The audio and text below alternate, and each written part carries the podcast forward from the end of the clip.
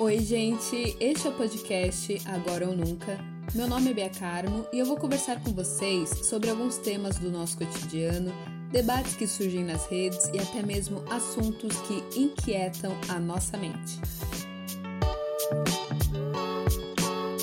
As pessoas descobriram que o racismo existe e ele não existe somente nas séries americanas que elas veem na Netflix. Sim, gente, ele existe na vida real e é extremamente forte e presente aqui no Brasil. Eu tava vendo, né, os últimos, as últimas semanas nas redes sociais, no Instagram, Twitter, Facebook eu não uso, mas nas redes, assim, eu percebo muito um movimento, assim, um trend, algo que tá super na moda, que é é basicamente assim, você é uma pessoa bacana se você for antirracista. Tem que postar que você é antirracista nas redes sociais, militar no Twitter, exigir que todo mundo levante essa bandeira. É cool, né?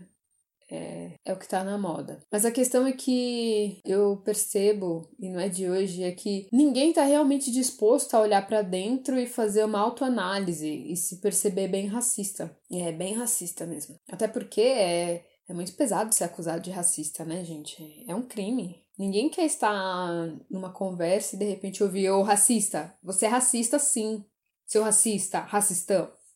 Não, ninguém quer.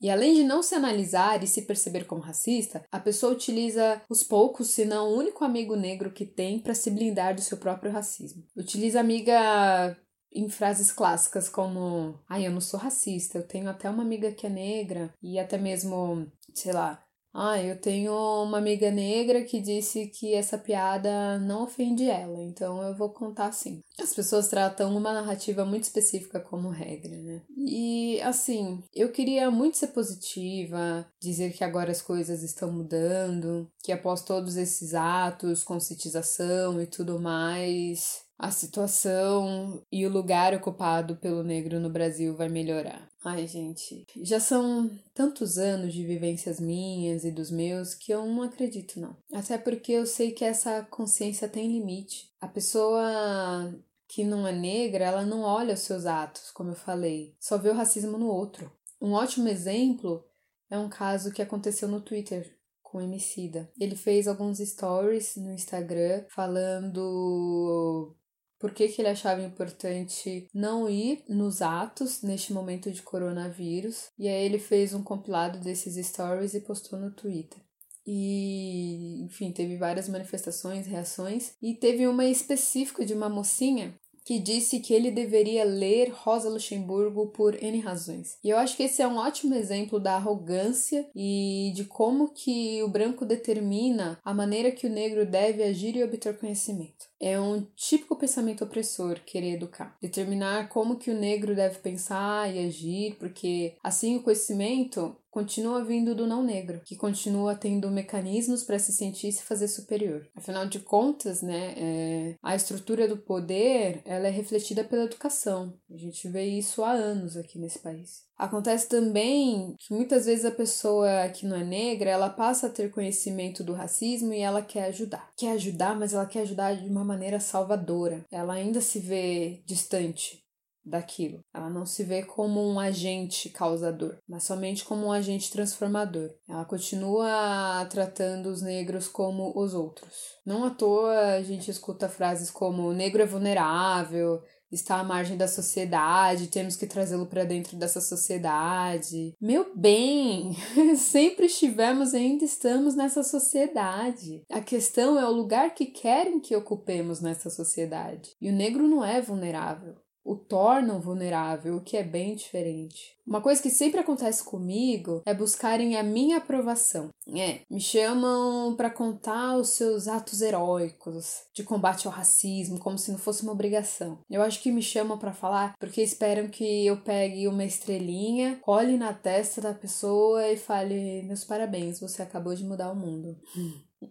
e também sempre querem saber a minha, a minha opinião sobre algum assunto envolvendo racismo, já que por eu ser negra eu tenho PhD no racismo. não é mesmo? Só que eu não sou racismo, gente. Vocês é que fazem o racismo. Eu percebo que há um fetiche bem doentio pelo sofrimento do negro. Querem se aproveitar das nossas dores para autopromoção. E é muito disso que tá acontecendo agora. Não tem um dia um dia que eu não sou lembrada por uma pessoa branca que eu sou negra. E isso envolve as pessoas próximas a mim, que ficam mandando mensagens para eu ver notícia de mais uma criança negra que foi morta pela violência, para ouvir uma música incrível que fala sobre as dores de ser negro e até mesmo assistir um seriado X que destaca todo o sofrimento que os negros podem vir a passar na vida. Poxa, gente, vocês juram mesmo, mesmo que acham que eu quero ter acesso a esse conteúdo todo santo dia. Poderia ao menos perguntar se eu tô bem antes de mandar os links, né? Como tá a minha saúde mental. E se a gente for falar da saúde mental da população negra, vocês sabiam que a cada 10 jovens que se suicidam no Brasil, 6 são negros? Sendo as maiores causas depressão, estresse e baixa autoestima? Se pergunte se as suas ações podem ou não influenciar neste cenário. É importante. E eu até me pergunto se a pessoa que, que não é negra, se ela tá realmente preparada para abrir mão de seus privilégios e lugares que elas ocupam, já que elas são tão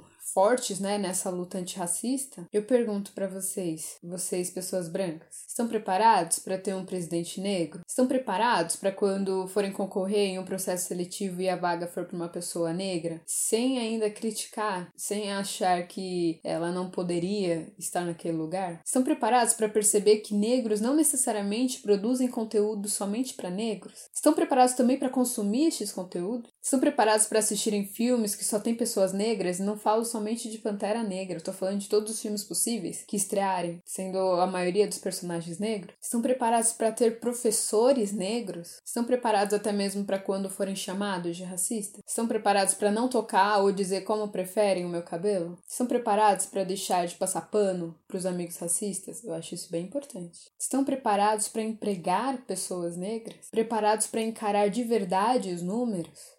É importante a gente falar de números, e estes são alguns números brasileiros. A renda do negro é 55% menor que a do branco. Negros estão entre os 75% mais pobres do país. 75% dos mortos pela polícia são negros. A cada 100 pessoas assassinadas, 75 são negras. 66% das mulheres vítimas de homicídios em 2017 eram negras.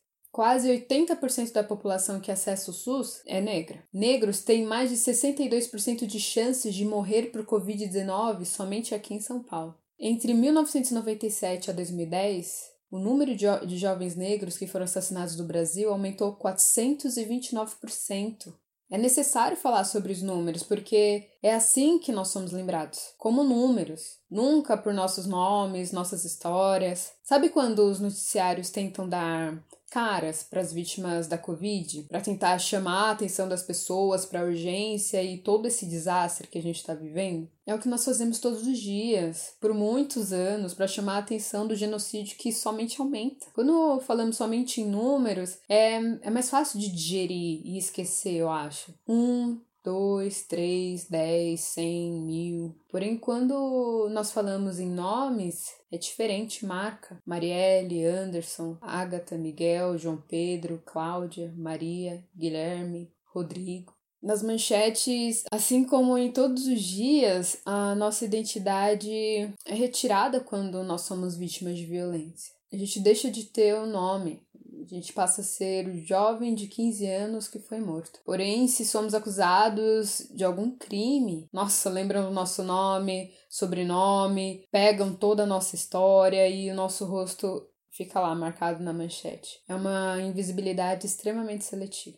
E nada disso surgiu hoje, gente. E a minha vivência, ela não é brincadeirinha para você levar seu ego, ganhar likes nas redes sociais e uma carteirinha de desconstruído. Se dizer antirracista é fácil. O que eu quero ver é você se perceber e forçar a deixar de ser racista. Eu tô falando de abrir mão de privilégios e reparação histórica. Não basta ter a consciência e não mudar o que há dentro de si. Isso é um tema para vários episódios assim de podcast, porque tem muito conteúdo, tem muitas nuances e se vocês pesquisarem até mesmo podcasts, canal de YouTube, livros, enfim, tem bastante conteúdo na internet. Recomendo, pesquisem. E eu não vou me alongar mais porque é um assunto muito duro, muito difícil. Ai, mas eu vou terminar esse episódio com um trecho de um conto que eu escrevi. Espero que tenham gostado. Se acharem necessário, compartilhem entre as pessoas queridas, as pessoas que também que vocês acham que precisam mudar um pouquinho os pensamentos e refletir sobre algumas atitudes, enfim. Um grande beijo, gente, e até o próximo episódio. Tinha 31 anos e foi mãe aos 15. Deu ao filho as melhores oportunidades de estudos e vivências. Estava dormindo, eram umas três horas da manhã de uma noite como qualquer outra. Mas o que diferenciava era que seu telefone tocou. Pediram que comparecesse à delegacia com alguns documentos. Levantou, ainda um pouco sonolenta, mandou mensagem para o filho e o namorado dele, sem respostas. Ligou e continuou no silêncio. Chegou à delegacia e lá estava o namorado, em choque, pálido e com os olhos vidrados. Soube na hora. Era como se falasse em velocidade rápida e sem respiro. Senhora, seu filho foi baleado durante uma abordagem policial e não resistiu aos ferimentos. Fomos informados pelos policiais que estavam no local que ele estava vendendo drogas e resistiu à prisão. Precisamos que nos acompanhe para reconhecimento e liberação do corpo. Trouxe os documentos que pedimos? Aproveite a cena aqui. O delegado irá conversar com a senhora e explicar o melhor ocorrido. Naquela madrugada, o filho foi a uma festa de amigos do namorado. Uma das convidadas estava com uma quantidade considerável de drogas que levou para consumir com uma turma que estava lá. Como o barulho estava muito alto, os vizinhos chamaram a polícia que entrou sem mandado e revistaram a todos. Não encontraram nada, porém encontraram drogas dentro de uma mochila, mochila dela. Imediatamente foram atrás do filho e o acusaram. O menino se desesperou e pediu para que filmassem e ligassem para a mãe. Um dos convidados começou a contestar a ação dos policiais Enquanto isso, o abuso acontecia e o menino era algemado. Perguntaram o que um neguinho estava fazendo naquela festa e afirmaram que coisa boa não era. Lhe deram uma coronhada e o jogaram no chão. Gritou de dor e um estampido ecoou. Foi imediato. Acabou ali. Sem possibilidade de defesa. Seu filho morrera por ser negro, como uma barata pisada sem dó na frente de quem nunca entenderia a motivação daquilo. Sem defesa dos presentes, humilhado, violado e imóvel. Deitado no chão, em um ambiente hostil, foi sentenciado, morto por ter uma cor que para muitos incomodava e insultava demais. Aos 31 anos, negra, mãe e já morta por dentro.